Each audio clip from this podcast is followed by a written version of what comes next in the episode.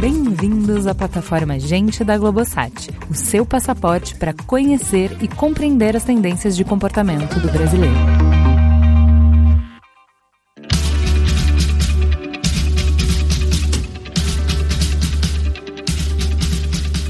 Dados recentes do IBGE apontam que negros e negras correspondem a aproximadamente 51% da população atual. Ao mesmo tempo, aparecem em desvantagem social e desproporção de representatividade nos âmbitos político, econômico, acadêmico e muitos outros. São protagonistas apenas dos piores índices nacionais. A chance de um negro ser analfabeto é cinco vezes maior do que em relação a um branco. Apenas uma em cada quatro pessoas que conseguem um diploma no ensino superior é negra. Os afro-brasileiros representam apenas 20% do PIB. O desemprego é 50% superior ao restante da sociedade, e quando ocupados, os negros têm rendimentos equivalentes a 67% dos não negros. Perceber que o mercado é composto por pessoas mais privilegiadas do que a média da população brasileira e menos diversas do ponto de vista racial e de gênero nos faz refletir sobre a importância de corrigir essa injustiça para que mulheres e negros também façam parte dessa cena. E quando pensamos no mercado de comunicação e de tecnologia, essa questão fica ainda mais urgente. Afinal, em um mundo cada vez mais digital, cada vez mais conectado, manipular as ferramentas desses setores é dominar as linguagens do futuro. É fazer parte da construção não apenas dos produtos produtos, mas também da solução dos problemas. Para discutir desigualdade de hoje e pensar nos caminhos de amanhã, o Gente Conversa recebe a desenvolvedora Maria Rita Casagrande, a jornalista empreendedora Monique Evelyn e a publicitária Isabel Aquino. Bom, pelo que vocês já perceberam, eu não sou a Ju, né? Que é a capitão oficial dessa nave. Eu sou Túlio Custódio, também apresentador do Gente Investiga, sociólogo e curador de conhecimento na Inexplorado. Vamos lá? Maria, Isabel e Monique, agradeço vocês pela presença, muito bom tê-las aqui com a gente. Eu quero começar pedindo para que vocês se apresentem, conte pra gente quem são vocês, o que vocês fazem, um pouco do mundo de vocês. Olá, é um prazer estar aqui. Meu nome é Isabel Aquino, pode me chamar de Bel. É, eu sou publicitária, sou da área de planejamento. Trabalhei nos últimos sete anos na agência Reds. Foi lá que em 2015 a gente desenvolveu o Todas e Todos, que é um mapa de representatividade de gênero e raça na publicidade. Hoje em dia eu moro em Salvador, sou consultora estratégica e fiz um acordo com a agência de continuar liderando o estudo. Então eu continuo fazendo esse trabalho, que é uma parceria também com a ONU Mulheres. Olá, meu nome é Maria Rita Casagrande, eu sou full stack developer, eu faço desenvolvimento back-end e front-end. Hoje eu mantenho uma agência de desenvolvimento web feita só por mulheres negras, a outsiders.dev, né? Faço esse desenvolvimento agora há 21 anos. Tenho formação em análise de sistemas e atualmente estudo inteligência artificial e aprendizado de máquina. Venho de um universo de blogs, de escrita, de comunicação. Faço faço parte do Preta Lab, que é um mapeamento de mulheres negras e indígenas em tecnologias e também de um entendimento do que são as tecnologias. E hum, sou professora em algumas iniciativas de educação tecnológica para mulheres. Eu sou Monique Evelyn, eu sou jornalista, é, empreendo na área de comunicação, tecnologia e cultura pela Sharp, agência Responsa e a Evelyn Consultoria. E agora sou escritora também, né? Acabei de lançar meu primeiro livro, então é isso. Maravilha. Bom, queria que vocês contassem um pouquinho como é que foram os primeiros passos de vocês no universo que vocês atuam. Como é que foi entrar no universo da comunicação, como é que foi entrar no universo da tecnologia e até entender um pouco como é que foi a recepção de vocês nesse universo, né? Foi algo que aconteceu naturalmente? Vocês enfrentaram obstáculos? Conta um pouco como é que foi a inserção nesse mundo. Eu demorei de chegar na comunicação, né? Quando eu terminei meus estudos, eu fiz direito primeiro, fiz dois anos e não me encontrei e achei que comunicação e publicidade era um caminho caminho, cheguei lá. E já no segundo semestre, na faculdade, assim, eu queria muito trabalhar, já queria ter, eu tinha fome, assim, de ter experiência profissional mais cedo. E no segundo semestre,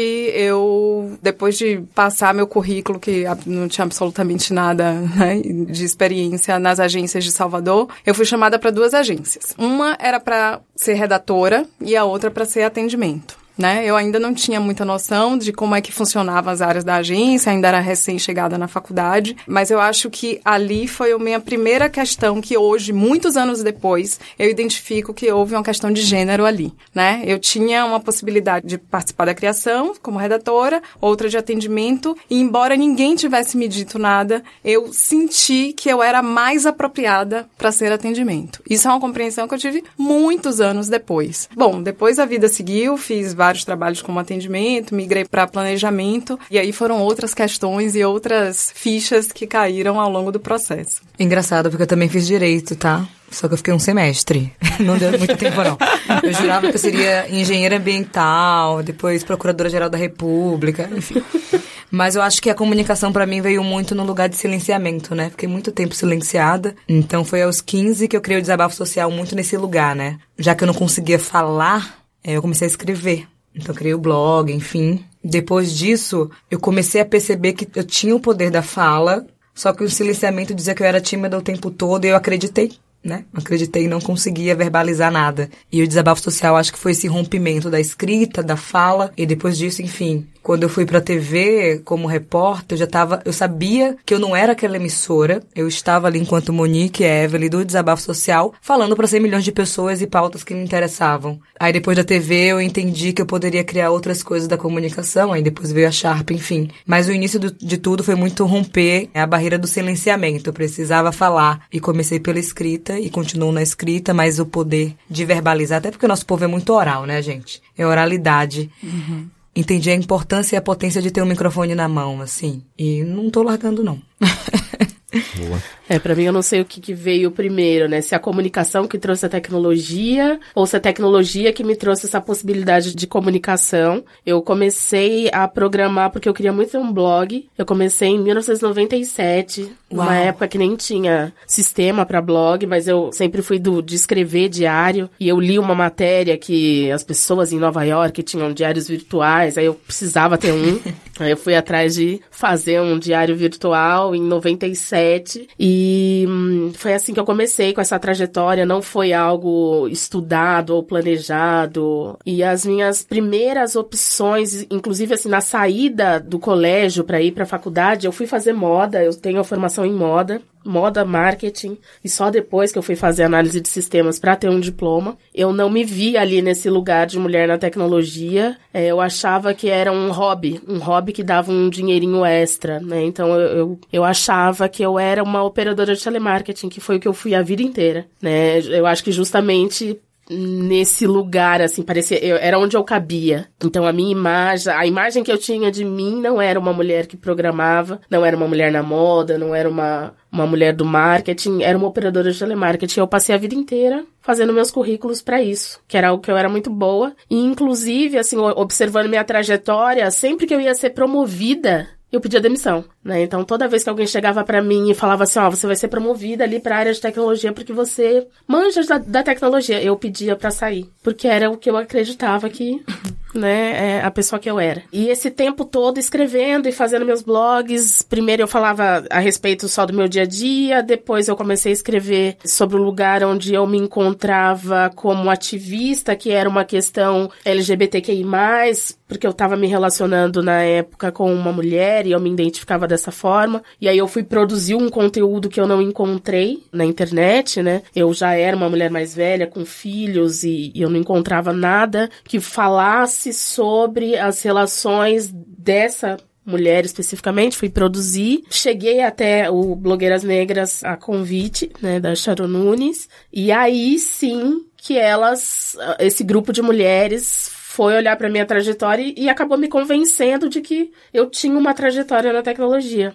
Que não era um hobby, o que eu fazia era um trabalho e que eu tinha feito por anos, né? E foram elas que me convenceram a modificar aquele meu currículo, reconhecer o meu lugar e falar com propriedade de onde eu estava. Né? Então eu precisei de uma comunidade inteira de mulheres negras para me entender nesse lugar da tecnologia, né? Então Eu realmente não sei o que, que veio primeiro, se é a necessidade da fala, que eu acho que tem muito disso, muito silenciamento, então me, me fez escrever, ou se foi a tecnologia que me permitiu tudo isso, mas está sempre um ao redor do outro e é o que eu faço até hoje, né? Entre uma escrita e outra. Bom, ouvindo vocês tem muito, né, não só de algo que é muito real estrutural para mulheres, especialmente mulheres negras, que é a constrição, né, que é o síndrome do impostor, que é a ideia de que vocês não pertencem ao lugar que vocês querem, podem e devem estar, mas também tem um pouco de uma questão de representação mesmo, de estar em espaços que eh, não necessariamente se espera que essas mulheres estejam, né? Queria que vocês falassem um pouco sobre isso, né? Por que, que vocês acham que ainda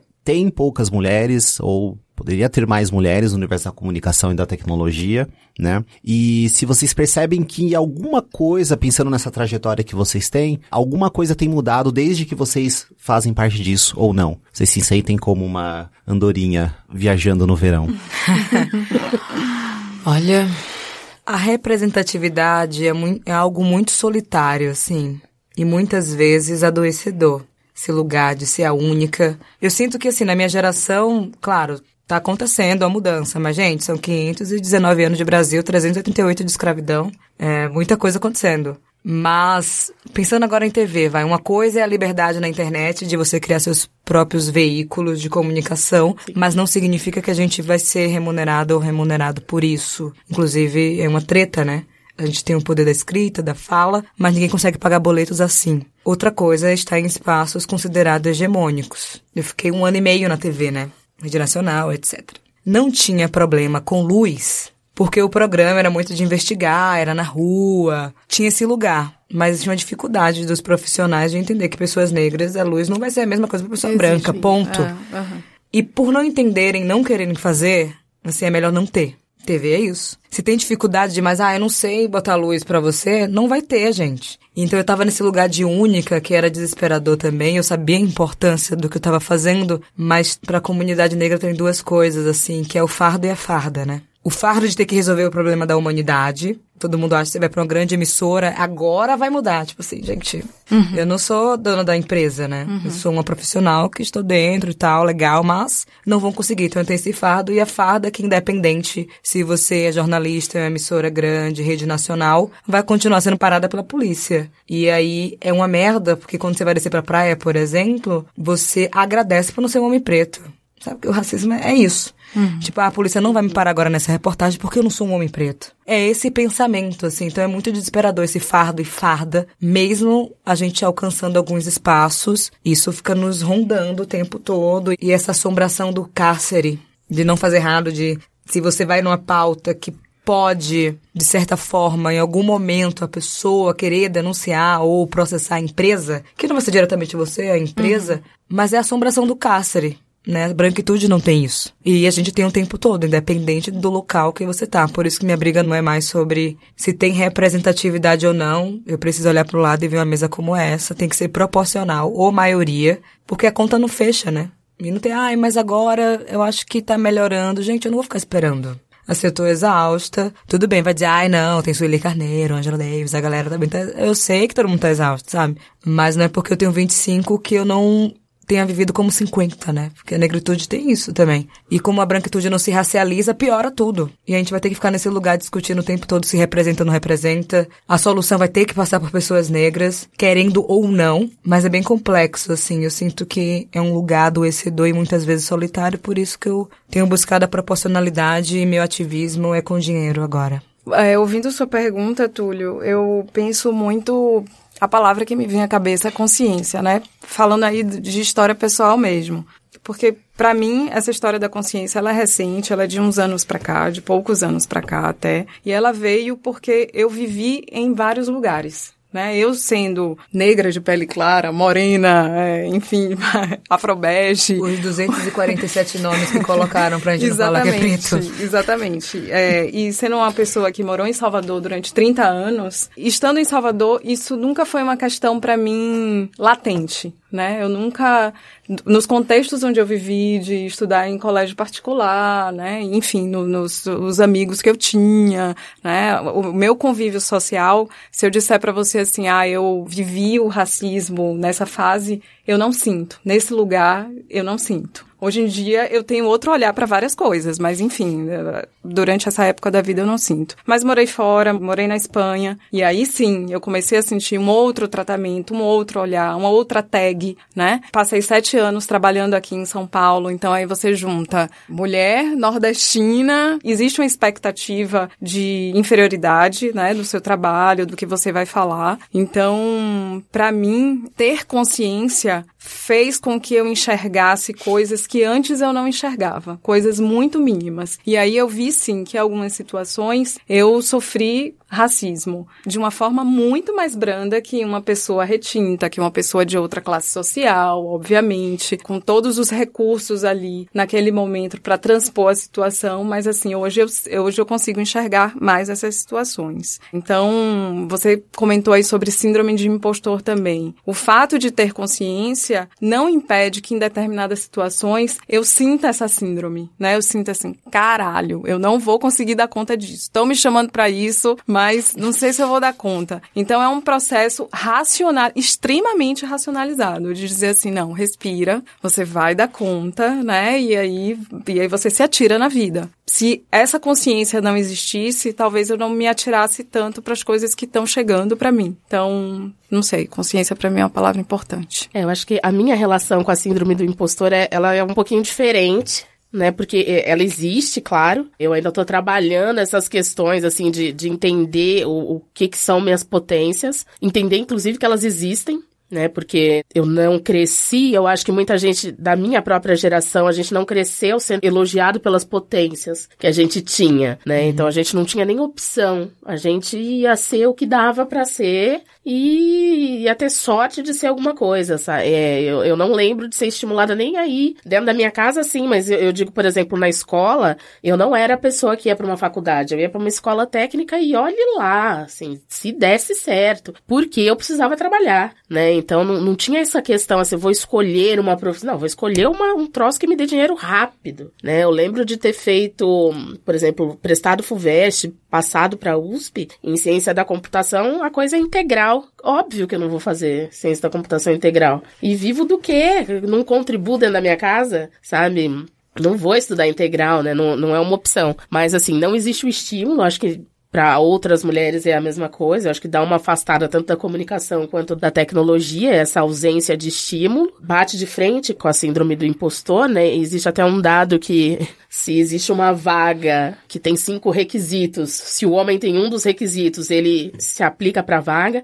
Se a mulher deixa de ter um, ela já não já não Exato. concorre a essa vaga, então ela não Nossa, participa disso, é né? Então, é uma questão social, mas também ao longo da trajetória eu cheguei a ouvir coisas assim, então, é, de, olha, eu vou te promover aqui para a área de TI, mas você vai continuar aqui sentada entre as PAs dos atendentes, porque olha para você e olha para quem trabalha na área de TI sabe? Para deixar bem claro sobre quem eu era. Então, assim, o racismo não é tão sutil e eu acho que principalmente na área de tecnologia, assim, ele não é nada sutil, né? Então são comparativos constantes, assim, ó, olha como você se veste, olha como você anda, como você fala, uhum. em que lugar você vai estar, tá, e a gente precisa se vestir literalmente uma máscara branca para caber num determinado local, né? Então, quem produz a tecnologia no país tem que ter a imagem da branquitude, né? Tanto que a gente precisa discutir códigos negros e o que, que é isso, na verdade, para que a gente consiga dar a nossa própria cara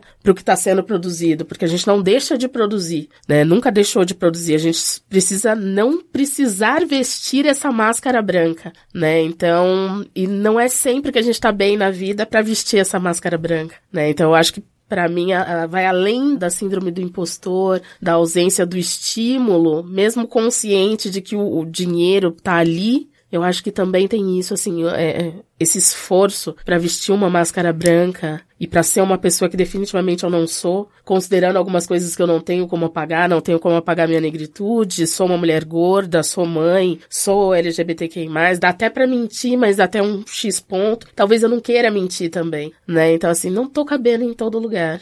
esse universo deixa bem claro quem cabe e quem não cabe. Então, acho que é muito mais sobre o que, que é esse mercado do que o que, que a gente passa para chegar até ele. Né? Então, acho que outras construções precisam ser feitas que vão além de como a gente se sente. Não é só a subjetividade. Uhum. Né? Então, acho que tem um muro realmente que mantém a gente do lado de fora e ele é intencional. Eu não acho que a gente está avançando, sendo muito sincera, e eu sou uma pessoa que prepara mulheres para esse universo, eu não acho que a gente está melhorando. Eu acho que a gente tem uma grande venda nos olhos, né? A gente está preparando mulheres e pessoas negras para os piores cargos, para os estágios, para o que há de pior de salário. É sempre Exatamente. a base a base uhum. para tudo aquilo que ninguém quer fazer. Sempre a sociedade avança um pouquinho, aí sobrou ali essas vagas aqui, essa tecnologia que ninguém quer mais. Ah, essas pessoas pretas aqui, essas mulheres podem executar esse tipo de serviço. Então a gente não está avançando, a gente está ocupando aquilo que ninguém mais quer, né? Então, ou a gente abre o olho para isso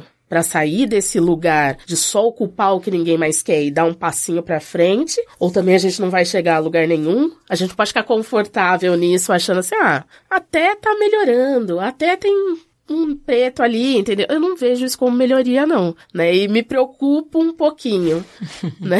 Me preocupa um pouco se a gente não tá só mascarando o que acontece o tempo todo. Até quando a gente vai se satisfazer só com esse montão de estágio, né? Que se...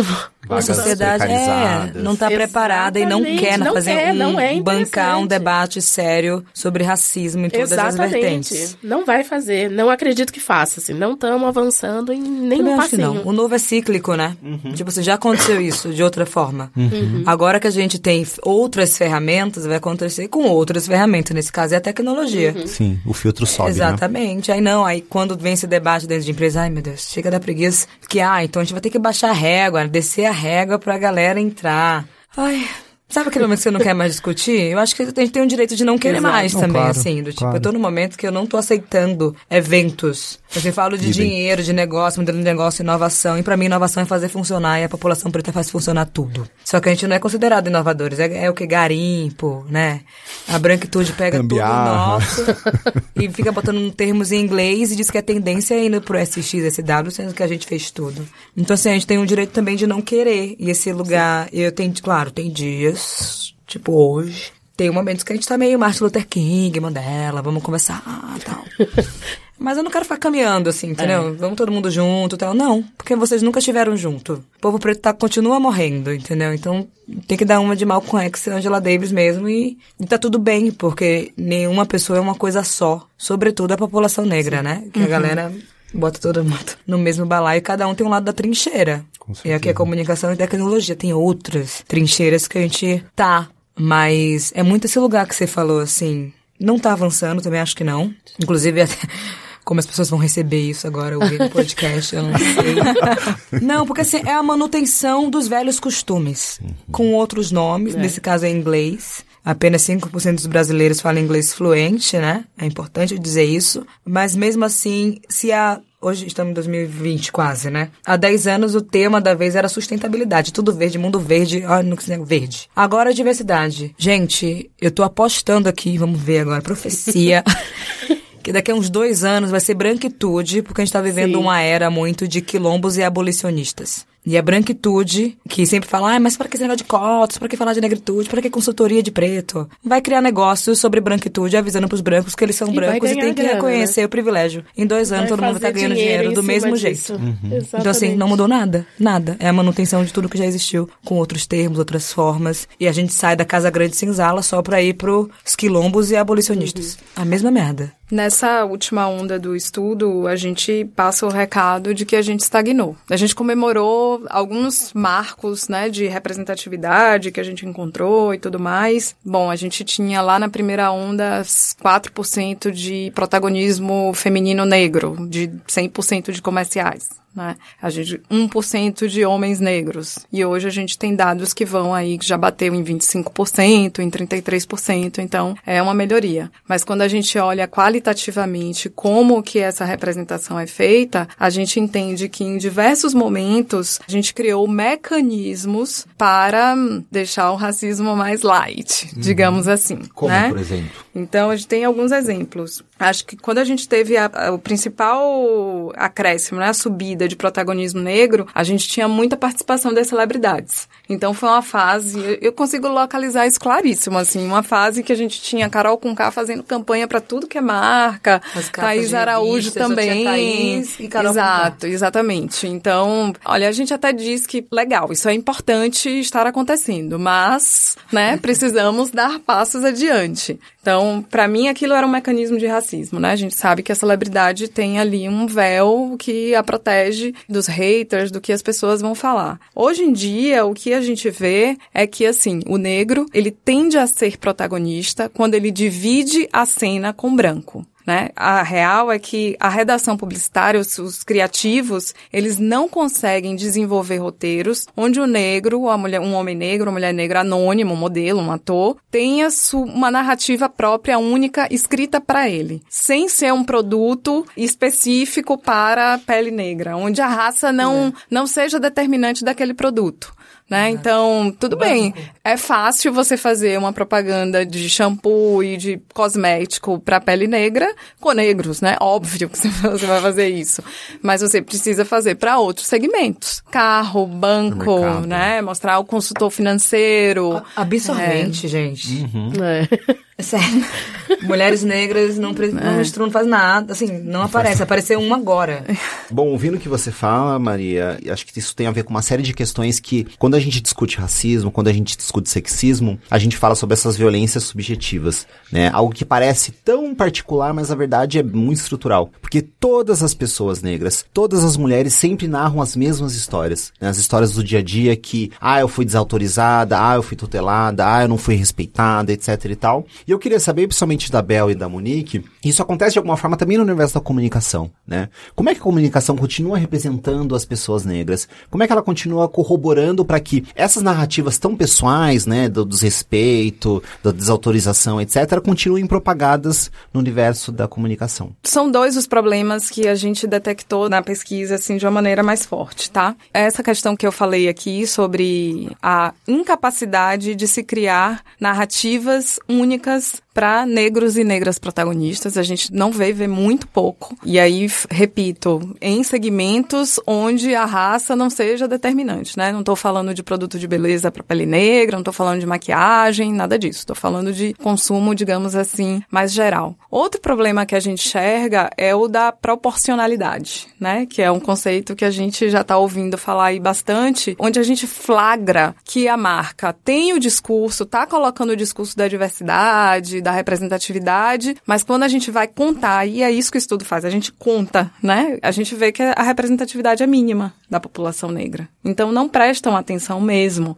Eu vou falar de um segmento que atinge uma grande parte da população independente se utiliza os termos que a gente fala por aqui ou não, que é novela, né? Hoje eu tô super ansiosa, inclusive, para assistir uma que vai começar, vai Amor de Mãe, porque eu acho que é a primeira vez que Thaís Araújo, por mais que ela tenha 24, 25 anos de carreira, é colocada nesse lugar de, tipo assim, ela é uma advogada poderosa, tem nome, sobrenome, tem uma história, tem família.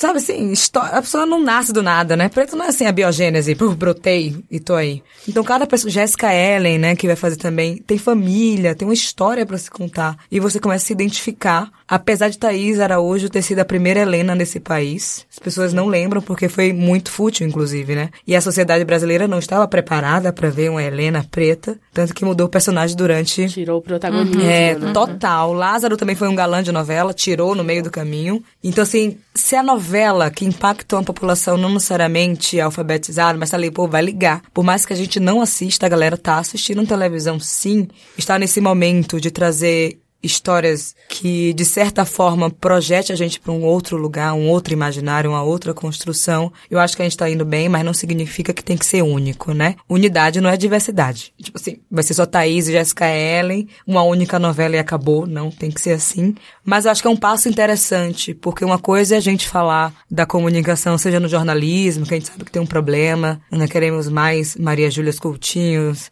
e por aí vai. Mas Eu acho que o impacto da novela e do futebol na sociedade brasileira é muito grande e a gente precisa falar sobre isso. Que bom que os personagens agora têm famílias, não tem, não sai do nada. Uhum. Não é amigo do colega branco que, ah, é só um amigo meu e nunca volta para casa.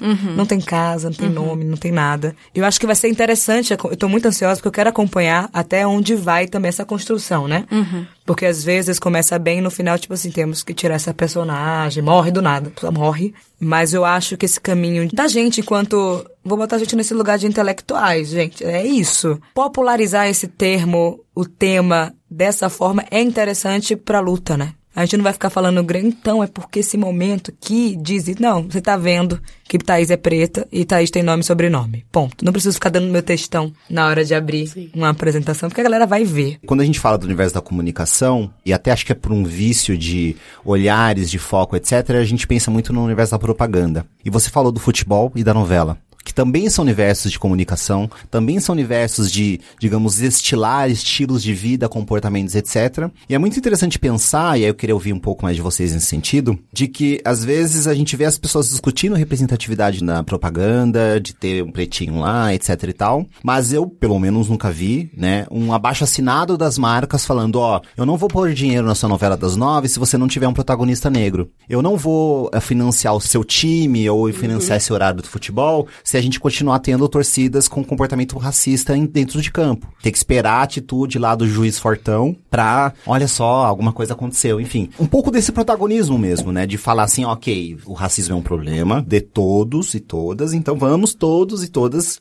nos implicar em fazer alguma coisa sobre isso, né? Enfim, o que, que vocês têm a dizer? Então, não vai acontecer, assim. não vai acontecer, né? Eu lembro que eu fiz uma lista de eventos racistas. para mim, quem não. Evento que não tem preto é racista, gente. Não tem esse papinho, não tem outro nome. Eu acho que a gente precisa saber dar nome certas coisas. E aí, claro, uma confusão. Os eventos, não, pelo amor de Deus, nada a ver. A gente chamou. Ah, tá bom. Tem Monique agora resolveu o problema de 250 palestrantes. E depois disso a gente fez uma lista de marcas que apoiam esses eventos. Que também foi um BOzão da porra. Mas assim, as marcas não vão se responsabilizar. Não vão. Marcas não têm coração, tá? CNPJ não tem coração. Quem tem coração são as pessoas que estão tentando fazer as coisas acontecerem dentro dessas empresas. Mas muitas vezes não consegue porque tem essa merda chamada brand maior que não vai conseguir mudar, gente. Assim, a estrutura é perversa uhum. a ponto daquela pessoa que estava tentando no início não conseguir em nome desse lugar maior que é o CNPJ e não tem coração e não vai fazer funcionar. Além disso, tem uma questão de marcas colocando, seja em emissoras, etc, que é, eu sempre falo, eu sei que você não quer, você não gosta de preto, entendeu? Você não gosta. Sua reação na mesa de negociação comigo já diz muita coisa. Você não consegue nem olhar para meus olhos. Mas as empresas poderiam começar, no mínimo, pelos fornecedores. Se grandes empresas, grandes corporações começam a exigir que no quadro dos fornecedores sejam proporcionais, raça, gênero, LGBTQI, etc., começa a mudar a estrutura, né? Uhum. Porque são vários fornecedores. Uma grande corporação tem lá mil fornecedores. Imagina se todos os fornecedores tiverem que ter diversidade em tudo, gente. Sim. A gente tá falando só daquela corporação de mil outras menores impactadas e mudando porque precisa atender, sei lá, Ambev, por exemplo. Então, assim, não vai acontecer porque as grandes empresas não estão dispostas e a gente tem uma outra guerra, que são as empresas de tecnologia, dos algoritmos, que também precisam se responsabilizar pelo ódio e a não humanidade de pessoas negras. A gente está vivendo isso. Quando o povo fala que o dado agora é o novo petróleo, significa que é sujo. Isso é sujo, você está piorando a situação. Está piorando a situação, aí a gente precisa resolver e responsabilizar também essas empresas de tecnologia que são responsáveis por essa comunicação perversa da não humanidade. A gente vai ficar buscando humanidade o tempo todo. Branquitude não, é universal, né? Então eles não precisam disso. E a gente tem que correr quando a gente consegue. Emicida tem uma música que é Água em Escassez, bem da nossa vez, assim. Na busca da humanidade, a gente começou, não, fazer jornalismo, Federal da Bahia, faculdade, cotas, isso aí. Quando a gente consegue acessar esse lugar, vem outras empresas que falam assim, não precisa mais de diploma. Ou então recrutamento às cegas. Gente, quem faz recrutamento às cegas significa que não quer resolver o problema. Porque quem quer tem que dizer que quer preto, que quer mulher, que quer tudo. Então não vai acontecer essa não vou colocar o dinheiro. Porque, primeiro, a sociedade é movida pelos números. Independente se seu índice, sua métrica está dizendo que não é relevante, não está batendo audiência, o povo quer saber no final do faturamento, mesmo não sendo relevante. Não é mais relevante colocar um anúncio de 30 segundos entre uma novela e outra. Você vai colocar, distribuir esse dinheiro em outros lugares e vai impactar mais gente com essa informação. Mas mesmo assim, o que importa no final é o faturamento. Tá nem aí se vai impactar ou não vai impactar. Se o conteúdo faz sentido ou não faz sentido. Então as corporações ainda têm a mentalidade do século XVIII, querendo fazer coisas pro século XXI. Ou seja, não funciona, é uma questão matemática. Se não sabe a história do Brasil, tudo bem, mas vai saber matemática. Entendeu? Se não sabe história do Brasil, tudo bem, mas vai saber geografia. Angela Davis fala de geografia, que é quando as mulheres negras se movimentam, o mundo todo se movimenta junto. Isso é placas tectônicas. Se não quer saber uma coisa, aprenda por outro lado, sabe? Desculpa, Túlio, mas não vai acontecer, não. Bom, vou contar uma história que eu acho que complementa a história de Monique. Uma vez eu estava conversando com uma pessoa do Facebook sobre a campanha do Boticário, aquela campanha do Dia dos Pais, né? Que foi, era uma família negra, foi do ano passado. Aquela campanha, ela teve um, um assim, um índice de engajamento gigantesco para a marca, para uma campanha como o Dia dos Pais. Muita gente falou falou coisas absurdas do tipo, ah, quer dizer agora que o Boticário só faz produto para negros? Mas, inacreditavelmente, foi uma campanha que teve muito elogio né? Muito mais elogio até do que comentários ruins. E aquela campanha, pelo que ela conseguiu de engajamento, provocou que o Boticário tivesse um aumento de vendas, um incremento de 13% no Dia dos Pais. Isso para uma marca como Boticário é um lance gigantesco. E aí essa pessoa do Facebook me perguntou: "Mas então, se eles colocaram todos os personagens negros e tiveram lucro com isso, por que, que as outras marcas não viram isso e não repetiram isso, se isso foi um case? E aí, a resposta que me veio foi uma resposta que eu ouvi de uma menina chamada Luana Teófilo, em outro papo, hum. onde ela falou assim, porque o racismo, ele é maior e mais forte do que o capitalismo.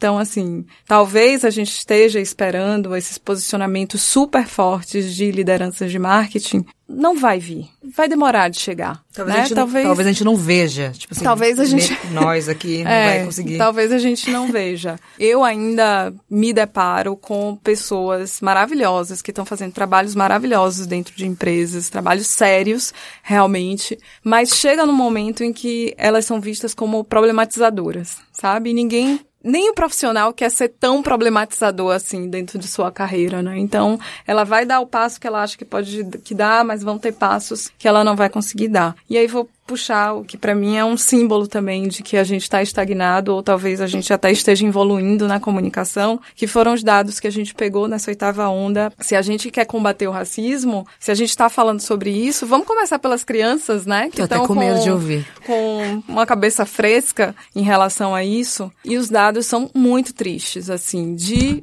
meninos ou homens ou jovens protagonistas, 100% são brancos. 100% são brancos. Das mulheres, ou meninas, ou jovens, enfim, 6% são negras. Então a gente está passando uma mensagem muito ruim para a criança. Uhum. Então a gente realmente não está fazendo nada para mudar nessa geração que poderia já chegar né, com outra mentalidade e tudo mais. Então, isso para mim é bem grave. A tecnologia é o novo filtro hoje, e cada vez mais, não só na perspectiva dos algoritmos, mas das redes e das grandes conglomerados, etc., mas a gente vê cada vez mais a discussão sobre diversidade, representatividade e esse olhar enviesado, masculino, branco, é, heteronormativo, enfim, nortista, nortista não no sentido bonito brasileiro, mas do mundo, né, dos países do norte, enfim. Pois é, vamos sulear né? esse negócio. Vamos... mas como é que você vê também esses filtros dentro da tecnologia? Enfim. É, são filtros para representar um olhar racista, machista, ou que a gente tem de algoritmo aí traduzindo o mundo, é uma visão de mundo de quem produz esses algoritmos, né? E quem está produzindo esses algoritmos são as mesmas pessoas, não tem ninguém ali, é, ou não tem uma massa de pessoas o suficiente para criar esses algoritmos de maneira que eles não sejam enviesados, né? Então eles vão ter um viés do que a sociedade é. Né? Então, vai fazer com que negro seja identificado como gorila, você vai fazer uma busca de mulher negra professora, vai vir um conteúdo pornográfico. Então, assim, é necessário muito esforço para a gente mudar coisas simples, como um buscador trazendo resultado de lésbicas, casais que não sejam pornô, por exemplo, né? Então, quem produz esses algoritmos, quem cria esses filtros, diz muito sobre o que, que vai ser o futuro, né? Da mesma forma que o fato de não ter tanta engenheira produzindo carro faz com que uh, o número de mulheres que morrem em acidentes de carro porque elas, elas têm o tórax quebrado por causa do cinto de segurança, que não foi feito pensando na mulher, né? A gente está tendo isso acontecendo agora sobre o que, que é o, o futuro de mundo graças ao que são os algoritmos, né? Então, assim, é, a gente já viu acontecer, tá acontecendo de novo e a gente vai deixar acontecer, né? Porque hum, fica nessa questão, assim, não, já que não tem muito o que fazer, então, deixa acontecer. E eu acho que com a tecnologia ainda é pior, porque a gente não consegue democratizar essa tecnologia, fazer com que todo mundo entenda o que é um algoritmo ou permitir o acesso a todo mundo. Uhum. A gente não está conseguindo fazer com que as pessoas entendam que elas são donas dos próprios dados. Né? Então, a nossa conversa sobre o que é a tecnologia e até onde vai o nosso pertencimento da coisa ainda está muito aquém do que poderia estar. Sendo que tanta gente tem, tem sim. Eu acho que quando fala assim, ah, o Brasil não tem tanto acesso à internet. Gente, a galera tá ali com seu celular na mão, tá compartilhando dado. Então. Ainda assim, mais porque as telefonias estão quer... colocando de graça para isso mesmo. Né? Exatamente. Né? Eu acho que a gente não quer discutir o assunto justamente para que a pessoa não possa se apropriar nem da tecnologia, nem dos próprios dados. Mas eu acho que a gente ainda tá muito aquém do assunto para que a gente possa construir alguma coisa que seja positiva, né? Então, eu vejo com tristeza, assim, o, o que é futuro, ainda mais pensando, eu que tenho filho, vendo o que que vai ser para ele, assim, o que que a gente tá deixando para ele. E aí eu não sei se realmente a gente não só estagnou, como a gente tá retrocedendo né, é, fazendo mais mal do que bem com esses conceitos que a gente tem e não sei qual seria a melhor proposta, como a gente avança nisso, considerando que a tecnologia ela muda numa velocidade que a gente acaba não acompanhando como poderia, como deveria para fazer uma mudança real, né? Como a gente faz para não ser atropelado pelo futuro, né? Um futuro que não é positivo. Eu não sei qual seria a proposta, se, se a gente cobra mais, se a gente cobra uma abertura de dado para que a gente acompanhe o que são esses algoritmos. Eu não sei, assim, mas não é positivo o que vai sair por aí obviamente sonham, né, com internet descentralizada, com coisas disruptivas que nasçam de outra forma, mas também não é tão simples assim. E não sei, de novo, se a gente consegue avançar no debate para chegar nesse ponto, mas espero que sim, né, que a gente consiga romper com o que está posto e não fique tão dependente de algoritmos já criados, que a gente consiga não só exigir que eles sejam modificados, mas criar os nossos próprios algoritmos. Mas o, se depender só desses, o futuro é bem sombrio. Eu quero fazer uma pergunta para vocês, que é uma pergunta que se eu fosse rastrear ela na história, eu vi ela sendo feita em 1804 com a Revolução Haitiana, eu não vi ela sendo feita então. em 1832 com a Mary Walker, uma das primeiras mulheres negras a escrever um texto falando sobre o estatuto de ser uma mulher negra. Eu vi ela sendo feita pelo Frederick Douglass no final do século XIX, no Brasil, com Luiz Gama, com os abolicionistas. Eu vi ela sendo feita durante todo o século XX, até hoje que a gente continua fazendo ela. Por que importa falar sobre representatividade negra? Por que importa falar sobre a importância de negros estarem integrados na sociedade, em termos de futuro, em termos de sociedade, em termos econômicos, enfim? Como vocês responderiam em 2019 essa pergunta? Bom, tem aquela história de do see it, be it né? A gente é mais propenso a ser aquilo que a gente vê. Então, eu partiria daí, sabe? Eu acho que se lá atrás, nos anos 2000, eu tivesse um contexto onde as agências de Salvador, por exemplo, tivessem várias mulheres na área de criação, eu teria me encorajado a escolher outro caminho. E ali uhum. eu trilharia um futuro completamente diferente. Eu gosto do meu presente, mas tudo bem. Então, eu acho que representatividade é isso, assim, é você conseguir, ao invés de procurar esse modelinho que a gente está seguindo na publicidade, né? Então, eu faço comercial, tenho aqui o branco, tenho o negro, tenho o gordo e tenho o LGBT que vai estar tá caricato quase como uma um drag queen, né? Que não, não é isso, a gente faz essa caricatura.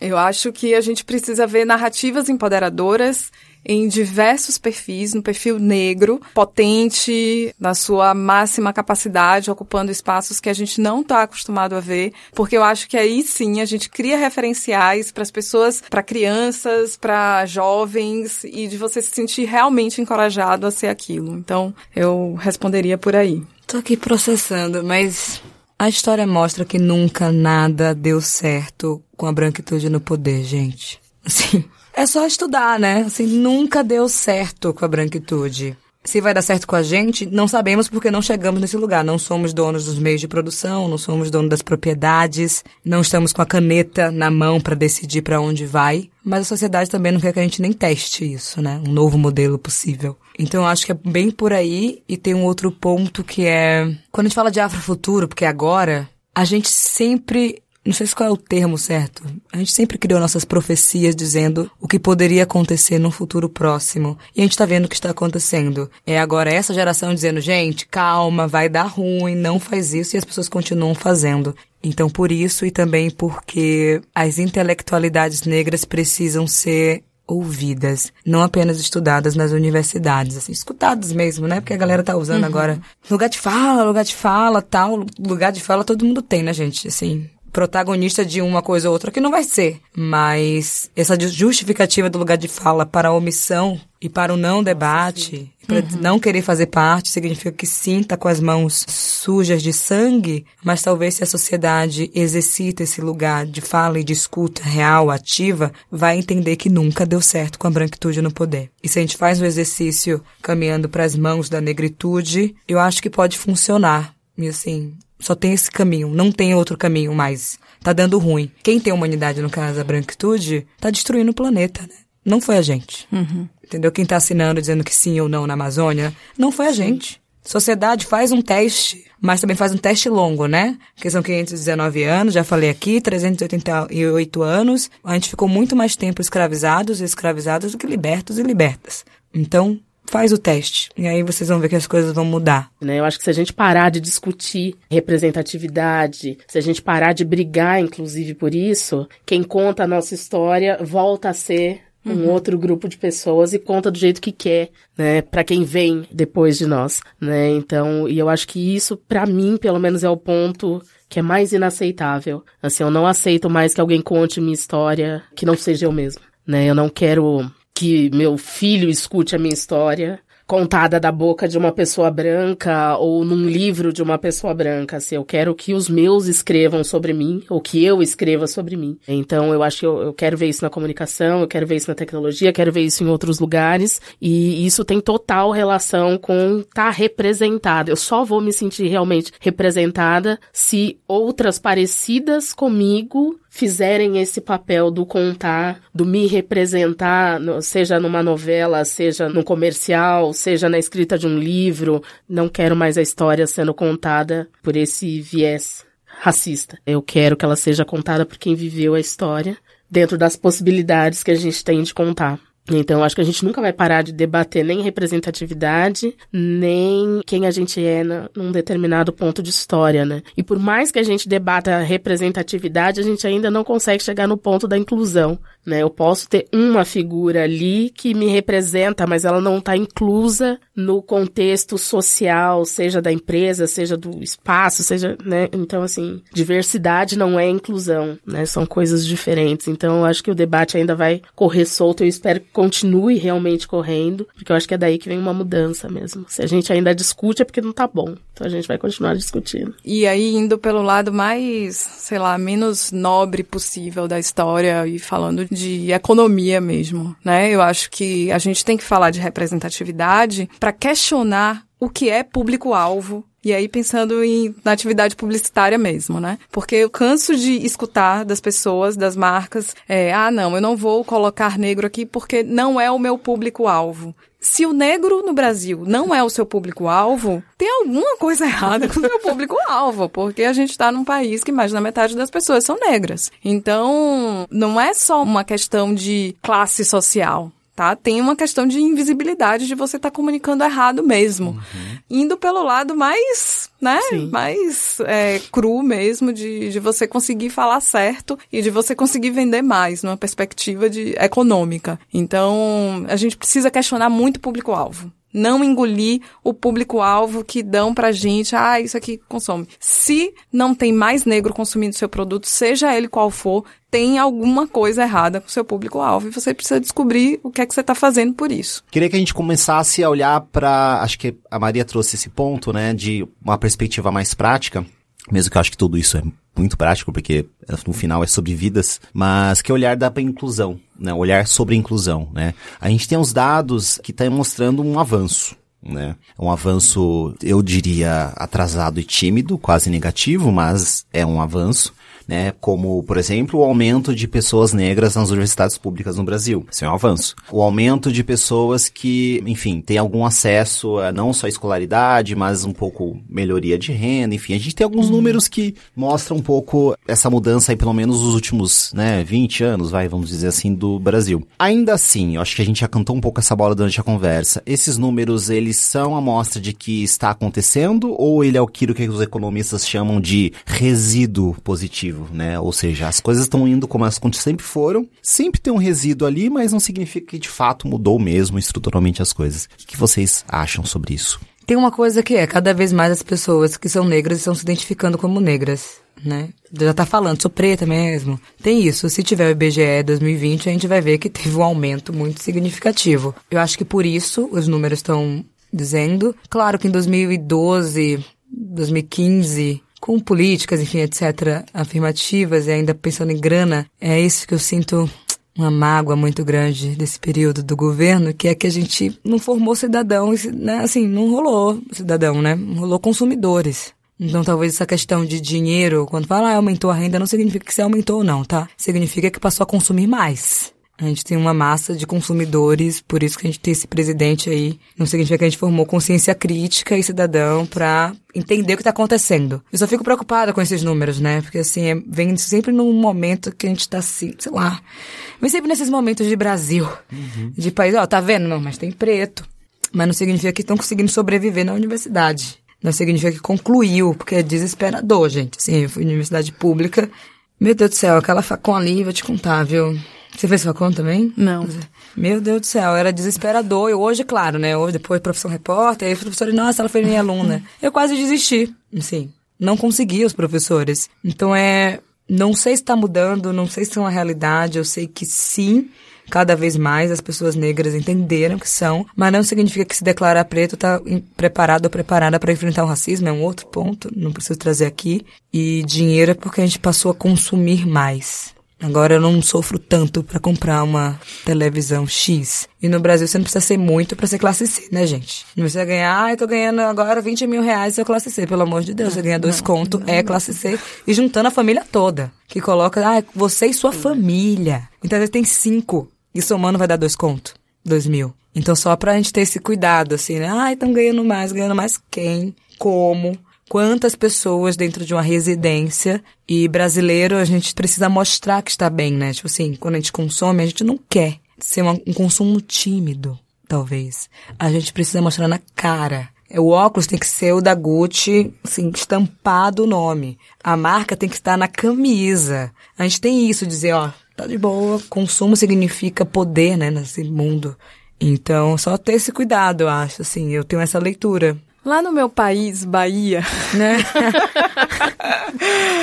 Não sei, eu tive recentemente contato com o pessoal da UFRB e sinto uma vibe, apesar de toda né, a artilharia voltada para a educação pública, eu sinto uma universidade resistente e criando ali mecanismos, né, de negro à frente, né? Teve essa a foto que viralizou da turma de medicina, a primeira turma de médicos formados por lá. Então, eu vejo como sintoma, como reação a esse momento terrível que a gente está vivendo, uma resistência também mais forte de quem já estava fazendo ativismo. E aí, indo para o campo da comunicação, indo para o campo da criação de conteúdo, eu vejo uma explosão de influenciadores fazendo coisas muito bacanas muito bacanas. Acho que a gente não tinha a quantidade de influenciadores hoje que a gente tinha, sei lá, um ano atrás, sabe? Acho que isso está explodindo e eu confio, eu, eu quero confiar muito de que isso é um sinal positivo, porque jovens consomem esse tipo de conteúdo, os conteúdos estão cada vez mais interessantes.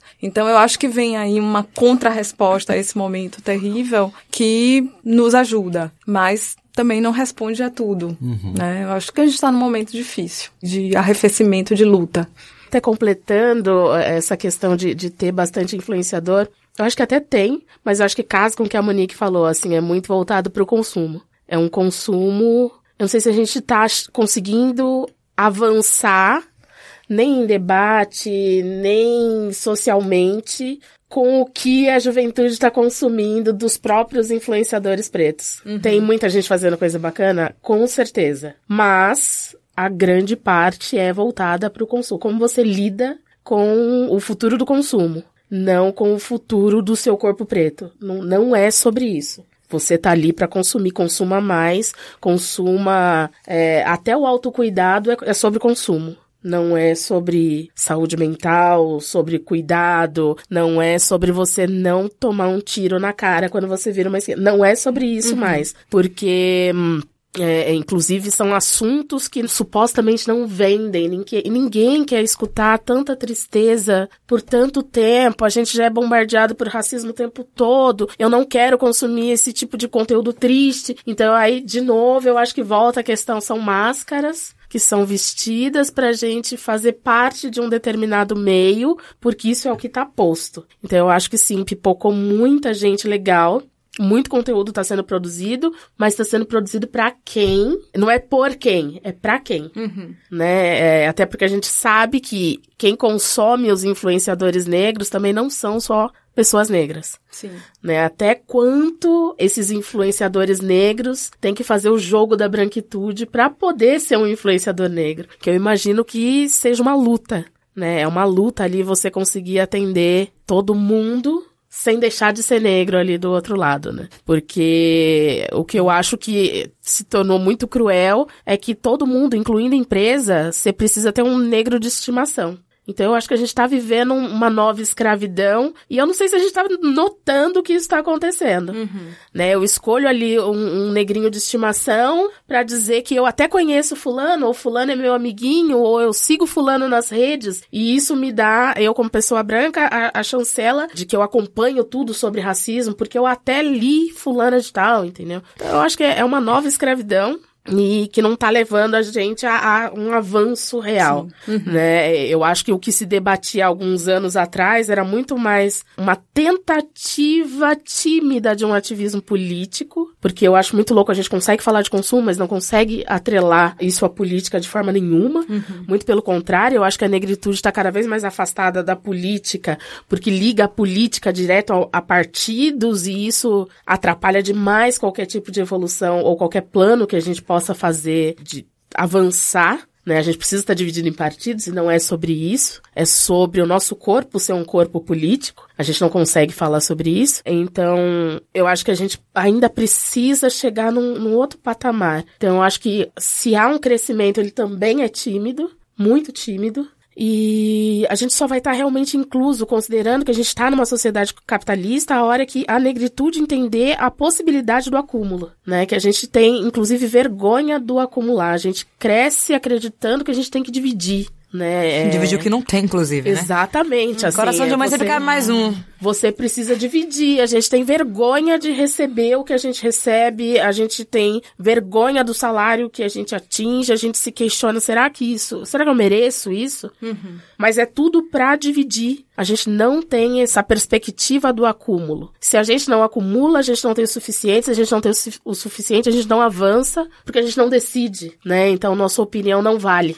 Então, a gente ainda precisa de alguns passos a mais e para sair dessa lógica do consumo e passar para a lógica do acúmulo. Né? O que que eu tô deixando para quem vem depois, assim? Eu não, se eu não estiver deixando nada, Cara, eu, eu não cheguei lá ainda. Eu acho que tem um ponto que você já colocou, né? Na verdade, eu ia perguntar para caminhos, né? Para onde a gente pode ir para, enfim, continuar olhando as coisas de uma maneira que o ouvinte dessa conversa ele vai se sentir provocado, ele vai se sentir desconfortável e aí com esse desconforto a gente vai levar ele para algum lugar. Eu acho que esse é o caminho. Acho, inclusive, e aí fica também a reflexão para os ouvintes, que a gente não tem que fazer as coisas do, a partir do momento que a gente está tranquilo sobre isso. Né? A gente não precisa de um afago e a partir do afago a gente vai fazer alguma coisa. Não, é do desconforto, é do sentimento de que as coisas estão a bosta, que a gente tem que fazer alguma coisa para se mover. Então, fiquem atentos a, e atentas a isso. Mas, seguindo, né? Acho que um primeiro passo que você colocou é essa mudança de registro de uma lógica econômica do passivo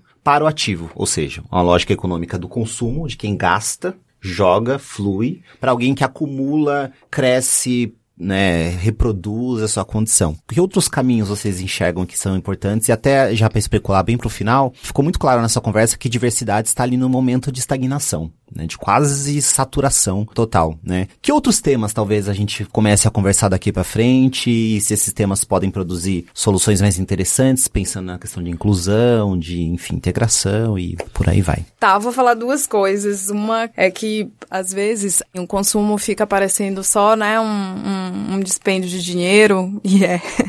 Mas eu acredito que a gente precisa desse salto, tá? Que é do consumo para e aí vou falar de ato político. Né? A gente precisa desse avanço aí de consciência, mas eu tenho uma sensação que via consumo a gente, e não que esse seja o único caminho e não deve ser mesmo, mas através de alguns tipos de consumo, a gente tem conseguindo avançar na consciência. Então, quando eu vejo hoje muito mais as pessoas assumindo o cabelo, por exemplo, eu acho que puxa um monte de coisa que contribui para que aquela pessoa dê outros passos de reconhecimento de identidade, de consciência, seu lugar no mundo, de autoestima. Eu vejo um movimento interessante. Falando da pergunta que você colocou, Túlio, é, Angela Davis passou por aqui, a gente ouve muito a frase de que não basta ser contra o racismo, é preciso ser antirracista. Eu diria que as pessoas precisam entender que elas são racistas.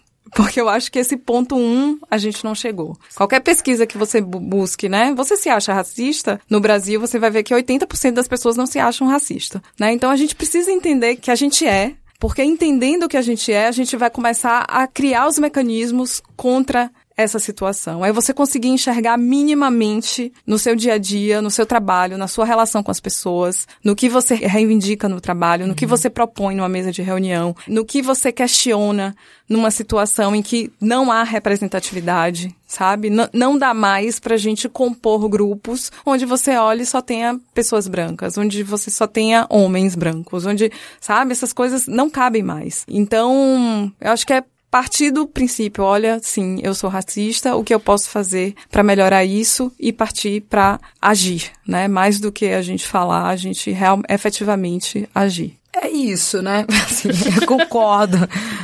O que eu tenho visto de uma galera branca, por exemplo, tem um ciclo aí, não sei se eu vou falar da forma correta, ou, enfim, mas pensando na minha observação, a branquitude tem um grande problema que é, quando a gente fala a palavra racismo, vira individualização. Tipo, ah, eu não sou, querido, meu Deus do céu, é estrutura. E se você faz parte de uma estrutura, automaticamente você vai uhum. reproduzir uhum. ou piorar essa merda. Então, já que levam para o lugar de individualização, a primeira coisa quando a gente vai falar desse tema é o medo. Tem gente que vai parar no meio esse podcast. Porque tem medo, ai, tá falando de mim, eu sou não sei o quê, começa a identificar. Depois tem um segundo ponto que vocês citaram, em algum momento a gente falou aqui do Salvador, do branco Salvador. Porque depois do medo vem a culpa, né? Tipo, tá, eu sou culpado por tudo que aconteceu. Eu falei assim, não necessariamente, né? Mas se minha tataravó recebeu uma chicotada, a tataravó de alguém deu a chicotada. Então vai ter que dormir com essa. Então, nesse lugar de culpa, a gente começa a criar os brancos salvadores, porque tem muita gente culpada agora, tipo, não sei o que fazer, acabou minha vida, vou mudar o mundo. Pronto, aí vira Loki, essas pessoas. Depois tem um outro ponto que é, não sei se o termo é vergonha ou, é, ou incômodo, não sei. Que é aquilo, tá, não posso ser branco salvador. O que é que eu faço? E agora? Vergonha do meu povo, não sei o quê. E fica naquilo, não sabe o que fazer. E depois vai pro lugar da responsabilidade e reconhecimento. Tipo, reconhecer que eu sou racista e agora eu tô com a caneta na mão e eu não posso aceitar de jeito nenhum que na reunião só tenha homens brancos. Aí você começa a ver que é mais genuíno quando acontece esse processo, aí você sente ali Ah, contratou uma diretora de não sei o quê. Contratou. Você sente que é mais genuíno porque teve esse processo dolorido e vai ser assim. Se dói pra gente, acho que não vai doer pra vocês? Que isso, a gente vai ficar com dor o tempo todo? Não só a dor nos une. Talvez esse caminho, não sei quem é que tá em cada fase aí, também não sei se é essa ordem, ou tudo junto, porque tem gente que é responsável, mas tem medo de falar e vice-versa, possa ser um início de alguma coisa. Além disso, eu tô muito numa missão, assim, de distribuição de renda. Mesmo não ter essa renda toda para distribuir. Mas é muito Robin Hood, sabe? Eu sou essa pessoa, né? Eu gosto de dinheiro e gosto de distribuir dinheiro. Tanto que o desabafo, depois de 10 anos agora, o desabafo fez 10 anos, vai fazer 10 anos ano que vem, a gente sai desse lugar de decodificar e de ficar explicando para um lugar que a gente pode criar desafios sociais e a sua curtida dentro da plataforma que a gente está usando é um real, vale um real. Porque se um real vai acumular 10 reais ou 20 reais, garante o direito à cidade a esse jovem negro que só fica na quebrada e nunca conseguiu circular para ver que existem outras narrativas.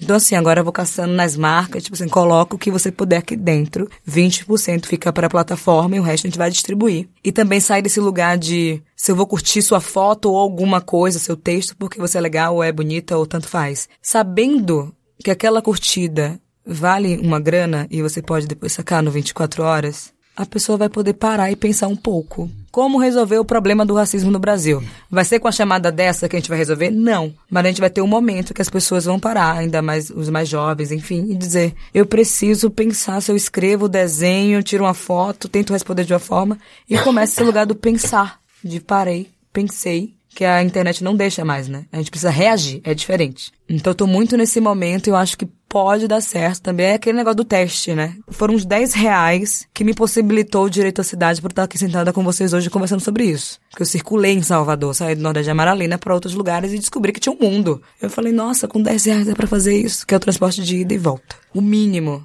que a galera jovem preta precisa é o 10 conto no bolso para circular e garantir o direito de cidade. Direito de cidade depois vem a dívida de experiência que a gente quer consumir. Nunca teve, né, gente? Aí quando a gente tem, vou consumir. E aí começa a dívida de experiência. E depois da dívida de experiência, vai passar essa fase. Direitos sociais. Direitos sociais, a gente vai criando outras narrativas. Outras narrativas, a gente vai mudando o mundo. Mas entre mudar o mundo e ganhar dinheiro, vamos ficar com os dois. Ai, gente, eu não tenho muito o que acrescentar, não. Eu acho que é, é, muito nessa linha. Eu acho que diversidade já deu mesmo. Não acho que a gente tenha feito sucesso incluindo, né? A gente tentou ser diverso, mas a gente não incluiu ninguém, né? Inclusive, não importa qual é o meio, se é, é na questão de emprego, se é na questão social, a, a diversidade está posta, mas as pessoas não necessariamente são bem-vindas. Né? Então, eu não vejo um avanço em ser diverso se eu não consigo minimamente acolher é, a pessoa nesse espaço. E eu não falo de acolhimento, assim, ah, tem que ser fofinho com a pessoa. Não, é só não enlouquecer aquela pessoa nos ambientes onde ela tá, que já é bacana, né? É pagar o que o trabalho da pessoa vale, é tratar ela pelo nome, é não humilhar, é, é o mínimo do mínimo. Coisa que ninguém precisa pedir, né? Então, eu acho que é sobre inclusão e um debate honesto sobre racismo abertamente,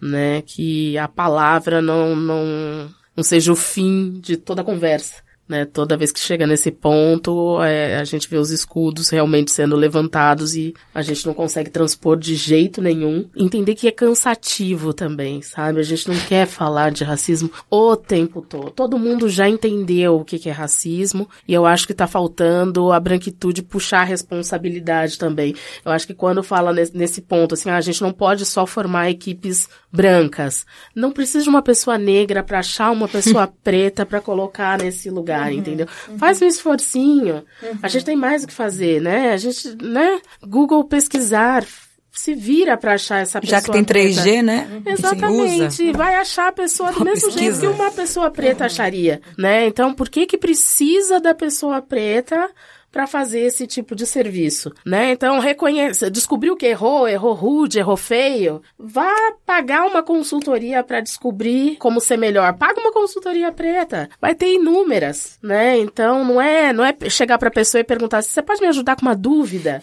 a dúvida custa. Dúvida é né? consultoria, né? né? Exatamente. E indicação é curadoria. Então, assim, valorizar o trabalho dessas pessoas. Então, embora é, diversidade estagnou, mas eu acho que a gente vai continuar debatendo racismo assim, por um, um longo período, né? Porque a gente, é, é o assunto que a gente não avança. Né? Eu só sinto muito que, mesmo entre nós, entre a própria negritude, a gente circule tanto nos mesmos diálogos. Né? Então a gente fala bastante sobre a solidão da mulher negra, a gente fala de colorismo, fala dos ambientes em que a gente sofre racismo e parece que a gente não sai dessas questões. Eu acho que a gente deu um avanço sim com relação à política e poder. Eu acho que a gente começa a olhar a coisa de um, por um outro viés, o que é muito bacana, mas a gente ainda tem coisa para explorar, né, para que exista de fato essa inclusão, né, e que a gente não fique só olhando, ou quando a gente olhe, né, para o futuro, a gente fala tanto de afrofuturismo, que a Monique já falou, é agora, mas assim, vai ter uma galera que vai chegar